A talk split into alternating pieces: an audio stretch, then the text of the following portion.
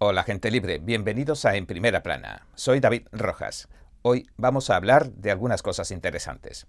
Y empezaré por una que quizás no me haga el más popular, el virus de la neumonía de Wuhan, al que también llaman la COVID-19. Los nuevos informes que nos llegan desde el gigante asiático nos hacen replantearnos y mucho todo el panorama COVID. Vamos a ver lo que podría haber pasado en China en realidad durante estos tres años se está hablando de cifras desorbitadas de muertos que el régimen habría encubierto. Estoy hablando de una de las campañas de desinformación más grandes de la historia. Estoy hablando de encubrir la muerte de cientos de millones de personas. Han escuchado bien, cientos de millones de personas.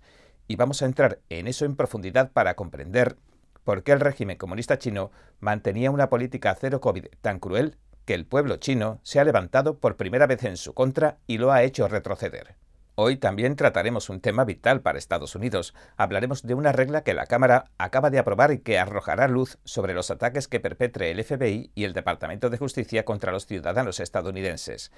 Todos vimos y también lo informamos aquí cómo los 20 representantes del Freedom Caucus, el partido de Trump dentro del Partido Republicano, se negaron a votar como presidente de la Cámara Kevin McCarthy, por lo menos hasta que éste hizo algunas concesiones importantes. Si no han visto los programas anteriores, les invito a ver todo este interesante proceso. Y dentro de estas concesiones se destaca una por su importancia, que podría llegar a ser de carácter vital según afirma el general Flynn. En el Epoch Times indicó que esta norma que se aprobó recientemente brindará a Estados Unidos una nueva oportunidad, cito, de restaurar gran parte de nuestra República Constitucional. Fin de la cita. Esa sola norma que McCarthy, el recién nombrado presidente de la Cámara, apoya ahora también podría dejar al descubierto la larga cadena de abusos a los que se han visto sometidos los estadounidenses por parte de un FBI, un Departamento de Justicia y un sistema de seguridad altamente politizados. ¿De qué se trata? Pues el nuevo reglamento de la Cámara permite crear un subcomité selecto para abordar la instrumentalización política del gobierno federal. Pero para entendernos mejor y simplificar, vamos a llamarlo a partir de ahora el subcomité de instrumentalización. La organización el futuro de Estados Unidos, que dirige Flynn, el general, lleva seis meses estudiando las acciones del FBI y el Departamento de Justicia principalmente.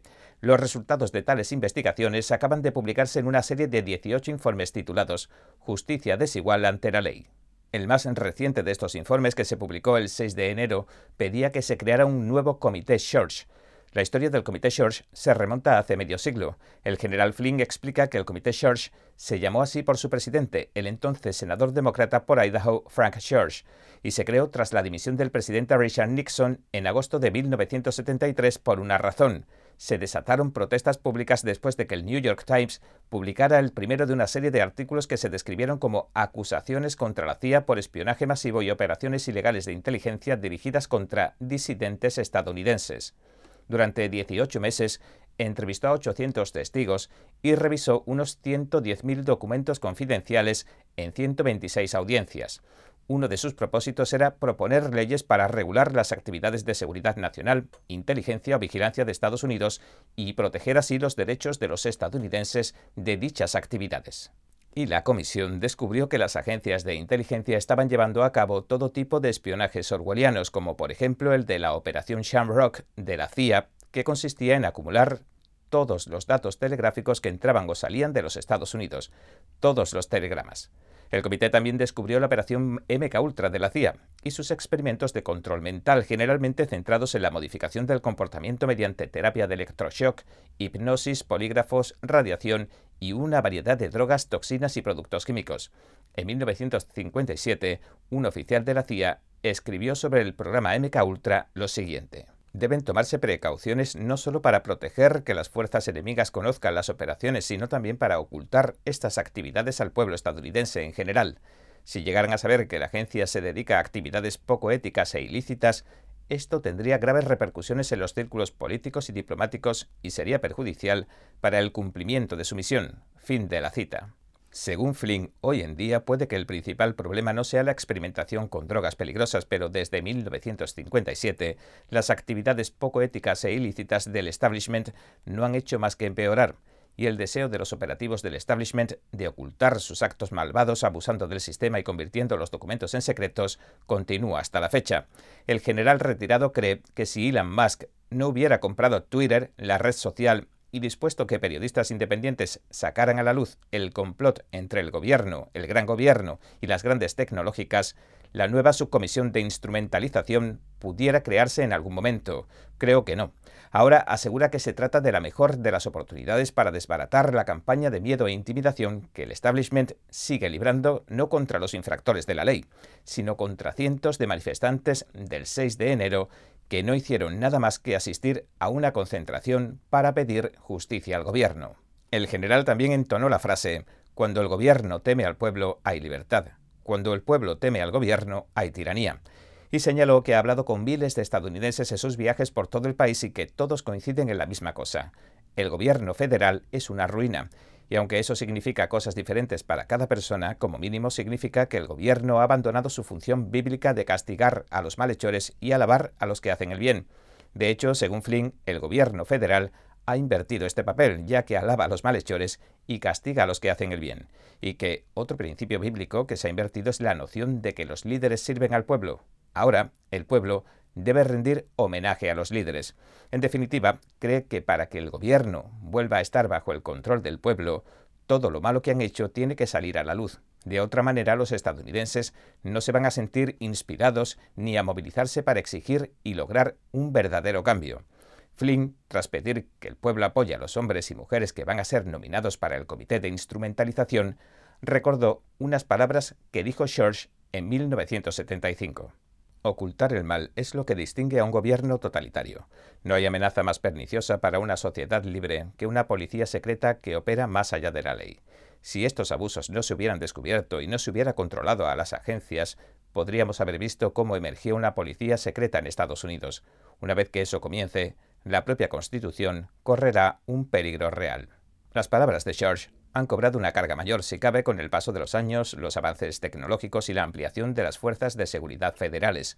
Esto parece haber jugado más en contra de los estadounidenses que en su favor, sobre todo en materia de la cuarta enmienda o de las órdenes de registro irregulares. Flynn afirma que el nuevo subcomité que se propone es la solución para dejar los crímenes del mal al descubierto y promulgar reformas significativas, y señala que si el establishment, a pesar de todo, no se aviene a razones, entonces es hora de que programas enteros y tal vez agencias enteras se disuelvan por completo. Y ahora hablemos de China y de la pandemia que exportaron al mundo.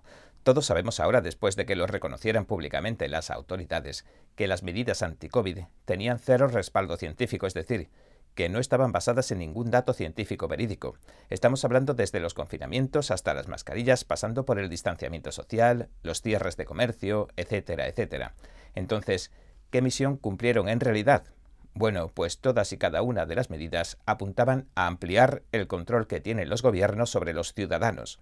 Es decir, se aprovecharon de que estalló una crisis de salud pública y del miedo que generó, que por supuesto alimentaron, para acumular más poder y recortar derechos y libertades de la gente de a pie. Parece ser que en ningún momento se buscó mitigar el impacto en la población. Eso es, a día de hoy, un hecho reconocido por los Centros de Control de Enfermedades y los gobiernos de Estados Unidos y de todo el planeta. No es algo que diga yo. Pero este asunto es más embrollado de lo que parece porque un estudio está diciendo que el régimen comunista de China ha ocultado durante años las verdaderas cifras de muertos por la COVID y que podrían ser astronómicas, según los datos oficiales.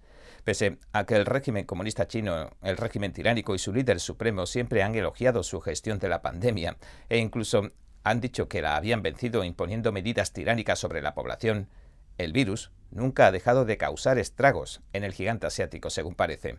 Todo ha sido pura propaganda. Recientemente el fundador de Falun Gong o Falun Dafa afirmaba que la cifra real de muertes por la pandemia en China es de cientos de millones. Sí, han escuchado bien, cientos de millones. Según el maestro Li Hongxi, 400 millones de chinos han muerto en los tres últimos años desde que el virus SARS-CoV-2 comenzara a propagarse desde Wuhan a finales de 2019. Pero el régimen comunista habría ocultado, habría encubierto con desesperación al mundo esta cifra de muertos. Falun Gong, también llamado Falun Dafa, es una disciplina espiritual de la escuela Buda y el maestro Li, que la enseña, dice que si la gente que la practica cultiva su mente y su cuerpo, puede elevar sus estándares morales y convertirse cada vez en mejor persona hasta alcanzar la perfección espiritual. Falun Gong se dio a conocer y empezó a enseñarse en público en 1992. Las mejoras que las personas que lo practican dicen que se producen, a nivel tanto mental como corporal, provocaron que pocos años después, en 1999, el número de chinos que practicaban Falun Gong ascendiera a decenas de millones. En ese momento el régimen lo vio como un grupo sobre el que no ejercían ningún control y que incluso estaba sobrepasando en número de seguidores al Partido Comunista Chino, PCC. Así que el entonces líder supremo del partido, Jiang Zemin, lo prohibió y lanzó una terrible persecución con el fin de eliminarlo de la faz de la tierra. Desde 1999, el régimen ha asesinado a una cantidad enorme de personas que practicaban Falun Gong, aunque el número concreto se desconoce por tratarse de una tiranía con capacidad para bloquear y controlar toda la información dentro de sus fronteras. El partido también vendió y vende por partes a muchos de los asesinados para alimentar su insaciable, macabra y multimillonaria industria de los trasplantes de órganos. Y hablando de bloquear y controlar la información, una práctica habitual del régimen, nos encontramos con un claro ejemplo en 2003. Según el maestro Lee, en ese año, el 2003, el coronavirus SARS estalló en China y se convirtió en una pandemia mundial. El maestro dijo que 200 millones de chinos sucumbieron a esta enfermedad. Por eso el PCC relajó su política de un solo hijo y permitió dos y luego tres hijos por pareja. Es decir, trataron de contrarrestar esta caída del índice poblacional.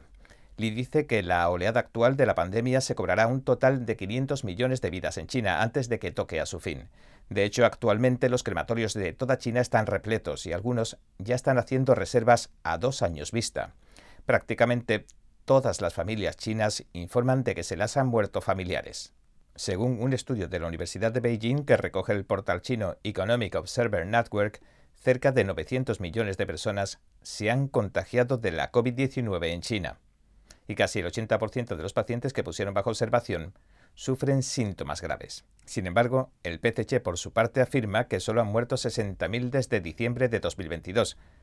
Si bien Falun Gong está completamente prohibido en China continental, millones de personas que lo practican nunca han cesado de generar conciencia sobre la persecución. Incluso diariamente y a riesgo de sus vidas, salen a la calle para contarle a la gente los hechos sobre la persecución que sufre su fe y animan a sus compatriotas para que tomen distancia, se alejen del PCC y no caigan en su red de mentiras. De hecho, con estas y otras iniciativas, desde 2004 más de 400 millones de chinos han declarado que renunciaban a su afiliación al Partido Comunista y a sus organizaciones juveniles.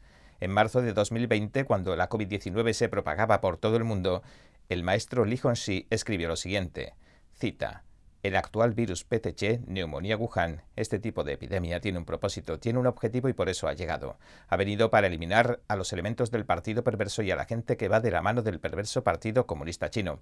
Entonces, ¿qué se puede hacer? Manténganse alejados del perverso Partido Comunista Chino, no engrosen las filas del partido perverso, porque subido a su espalda está el demonio rojo. En apariencia se comporta como un matón y es capaz de cometer los peores crímenes. Fin de la cita. Como hemos informado, desde finales del año pasado los chinos han protagonizado protestas masivas y sin precedentes contra el régimen del PCC. Además, se informó que una gran cantidad de miembros destacados del partido y de funcionarios comunistas retirados han fallecido en las últimas semanas. Entre ellos se encontraba el antiguo líder supremo, Jiang Zemin, que instigó la persecución a Falun Gong. Su muerte, que ocurrió el 30 de noviembre en Shanghai, se achacó a la leucemia. Según muchos relatos personales, la mayoría de los cuales se han publicado en el sitio web minhui.org de Falun Gong, cada vez es mayor el número de chinos que se recuperan milagrosamente de su infección al recitar sinceramente dos frases. Falun Dafa es bueno y verdad, compasión y tolerancia es bueno. La verdad, la compasión y la tolerancia son los principios fundamentales que enseña Falun Gong o Falun Dafa. Y bien, este ha sido nuestro episodio de hoy. Gracias por sintonizarnos. Si le gusta nuestro programa, por favor, no olvide darle a me gusta, suscribirse y compartir este vídeo con sus amigos y su familia porque todo el mundo merece conocer los hechos. Una vez más, gracias por ver en primera plana. Nos vemos mañana. Los expertos dicen que lo que pasa en China termina pasando en el resto del mundo. Pero ¿qué pasa en China realmente? Pocos se animan a contarlo censura y ocultamiento, persecución de creencias, vigilancia extrema y crédito social. Mírelo antes en China en Foco y entérese de primera mano de noticias que le gustaría saber antes que nadie. Mírenos en YouTube y en Epoch TV del Epoch Times en español, de lunes a viernes a las 7 de la tarde, hora del este.